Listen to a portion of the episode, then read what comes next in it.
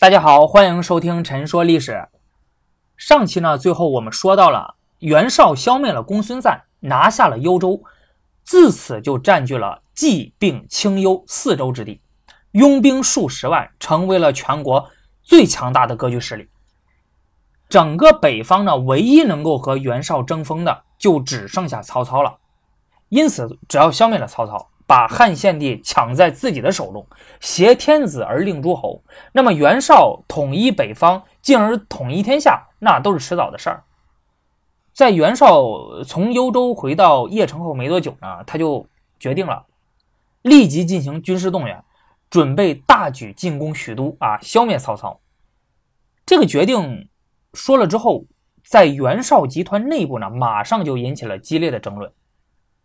袁绍的谋士沮授，还有田丰啊，还有崔琰，那这几个人呢反对，他们反对袁绍立即攻打许都。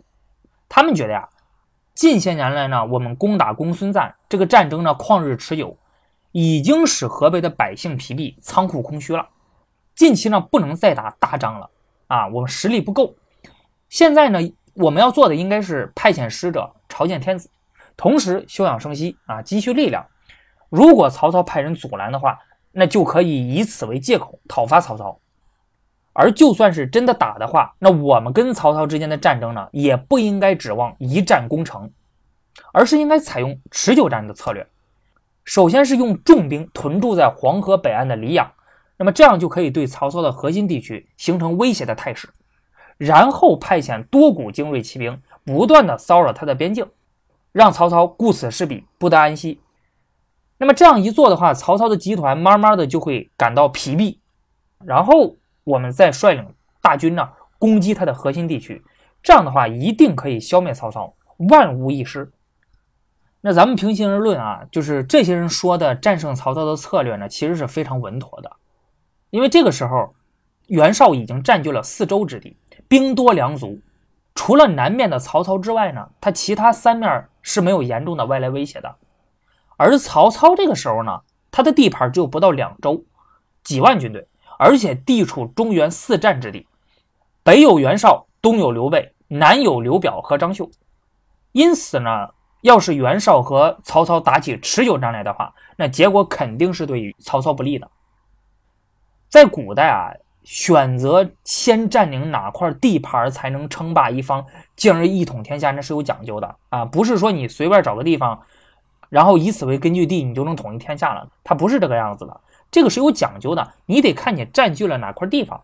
哎，你比如说占据关中、占据河北等等这些地方，往往都可以一统天下。哎，你看秦朝，还有西汉，他就是占据关中，进而一统天下的。东汉王朝，他开国皇帝刘秀是以河北为根据地，然后统一天下的。但是你纵观整个中国历史啊。很少有人可以通过占据中原，然后取得一番大的成就的啊！你更不要说一统天下了，因为中原是四战之地，东西南北都没有屏障可守，在地利这方面很不占优势啊！咱们一般不都说，呃，要想成大事儿天时地利人和缺一不可嘛，对吧？首先，如果你占据了中原之地，进而争夺天下的话，在地利这块你就先输了。那曹操这个时候在地利上就占据了弱势地位，因为他占据的是中原地区。不过不得不说啊，曹操他能够以中原之地统一北方，进而三分天下，确实是相当了不起的。其他很少有人能做得到，但是曹操做到了。不过袁绍的另外两个谋士郭图还有沈佩，他们就支持袁绍的做法，他们就觉得说我们现在啊实力正强，消灭曹操易如反掌啊。要是不趁现在这个机会消灭曹操的话，那我们等等着曹操那自己他之后实力变强的，我们就很难对付他了呀。袁绍仔细的思考了一下这两派的意见，他觉得郭图和沈佩说的很有道理，和自己想到一处去了。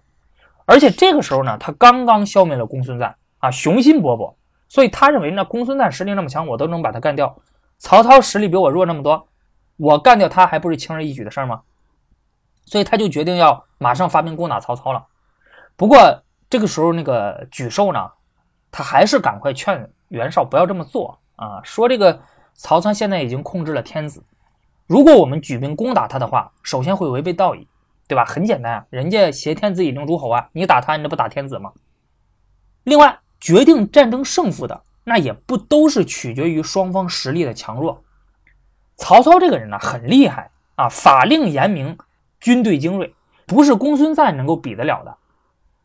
现在您要放弃万全必胜之策，而兴师出无名之兵啊！我私下里为您感到很担心啊。郭图和沈佩听到之后，马上就反驳，他说：“你怎么能说师出无名呢？当初周武王以臣子的身份讨伐商纣王，也没听说过后世说他做的不对呀，对吧？那我们现在实力强大。”要是不及早的奠定大业的话，最后吃亏的肯定是我们。哎，你想想，春秋时期越国是怎么称霸的呢？吴国又是怎么灭亡的呢？那么这里说的就是越王勾践卧薪尝胆的故事。一场争论下来，还是没有改变袁绍原本的意思。所以在建安四年，也就是公元一九九年初秋，袁绍下达了正式的军事动员令，征调精锐步兵十万。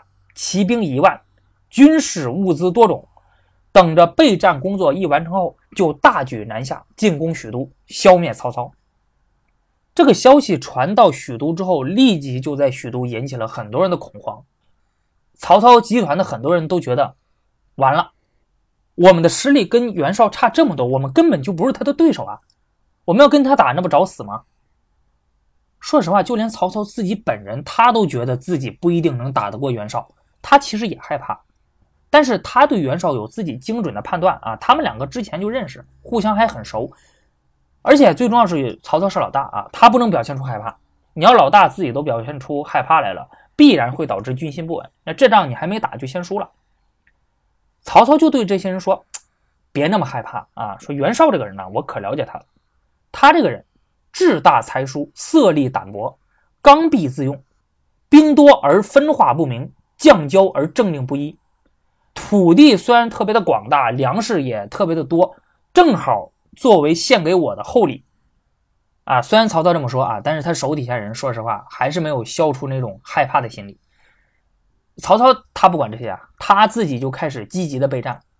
他首先命令大将臧霸啊领兵前往青州，目的就是要防备袁绍的长子青州刺史袁谭从东方过来攻打自己。又命令于禁率领水军，以黄河上的重要渡口延津啊，也就是今天河南省新乡市延津县北为据点，往来巡游于黄河之上，防止援军渡河南下。这是他构筑防御袁绍的第一道防线。同时命令主力军团在官渡，也就是今天河南省郑州市中牟县东北。我之前去那个河南的时候，还特意路过那儿了。这一带呢。铸造堡垒固守，以阻挡袁绍的正面进攻。哎，这就是第二道防线。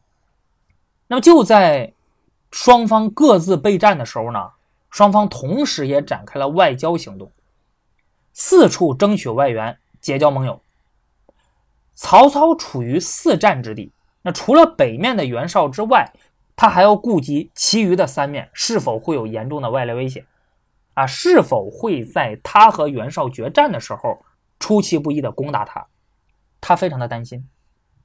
首先来说西面，西面的关中地区啊，就今天的陕西那片，这个时候呢已经被军阀马腾啊、韩遂啊等人占据了。他们这些人啊，一开始就采取了中立观望的态度，准备两不相帮。而为了获取他们的支持，曹操派中游一番游说，关中这部分将领的立场呢就开始倾向曹操了。并且每个人都派遣自己的亲生儿子前往许都作为人质啊，以表示服从汉室的忠心。那这样，曹操西面的威胁就解除了。南面的荆州呢，此时主要有两大势力，最大的就是屯驻在南郡的荆州牧刘表，其次呢是屯驻在南阳郡的张绣。张绣的实力啊，虽然不如刘表，但是呢，他对曹操的威胁其实要比刘表要更大。为什么这么说呢？大家看地图就知道，张绣的地盘在南阳郡，也就是今天河南省的南阳市那一片。他距离曹操的大本营许都非常的近，如果要是率领骑兵的话，两天两夜就能到。啊。所以如果说曹操跟袁绍决战的时候，大军倾巢而出，这个时候张绣率着军队攻打许都了，马上就能拿下，就能把他老巢给端了，所以他很害怕。之前啊，张绣他其实曾经投降过曹操，说实话，这个威胁呢，曾经一度被曹操解除过。但是吧，张绣投降了曹操之后吧，曹操呢得意忘形，啊，他没控制住自己的下半身，把人家婶婶给睡了。不是有一句话吗？叫“曹魏爱人妻，呃，东吴喜萝莉啊，蜀汉全是鸡”。这一下就把张绣给惹毛了，他就越想越压不住自己这火，于是就重新反叛了曹操。张绣突然造反，打了曹操一个措手不及。曹操的长子曹昂、侄子曹安民，还有得力干将典韦，都死于这场动乱之中。这两个人从此之后就结下了血海深仇。袁绍他也知道这个事儿啊，所以他很早就派人去拉拢张绣了。张绣想的是呢，敌人的敌人就是我们的朋友，而且袁绍实力这么强，对吧？所以他想和袁绍交好。不过，张绣的首席谋士贾诩，他就力劝张绣再次投降曹操。张绣一听就说呀：“说袁绍强，曹操弱，而我又和曹操有仇，我怎么能再去投奔他呢？对吧？”他说：“你脑子没毛病吧？”贾诩就说了三条理由。他说：“第一，曹操奉天子以令天下，投靠他的话，名义上更顺当。第二，袁绍强盛，我们以这么点兵力追随他的话，他一定不会重视我们；而曹操弱小。”得到我们相助的话，他肯定会重用我们的。第三，但凡胸怀大志、志在天下之人，一定不会长久的记住自己的私人恩怨，反而会对仇敌加以宽容。只有这样，他才能向天下宣扬自己宽容的德行，也才能够吸引更多的人归附。而曹操呢，他就是这种人。张绣听了贾诩的话，所以就再次投奔了曹操。果不其然，曹操。